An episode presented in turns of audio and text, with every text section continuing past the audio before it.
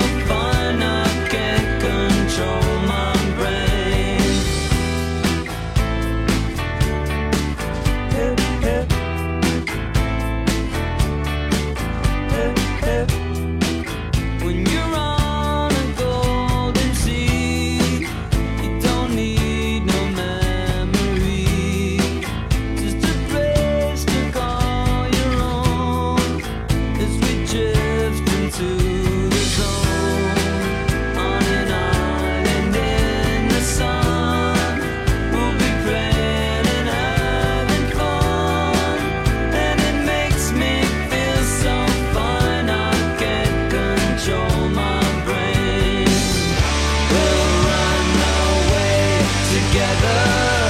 We'll spend some time forever. We'll never feel anymore.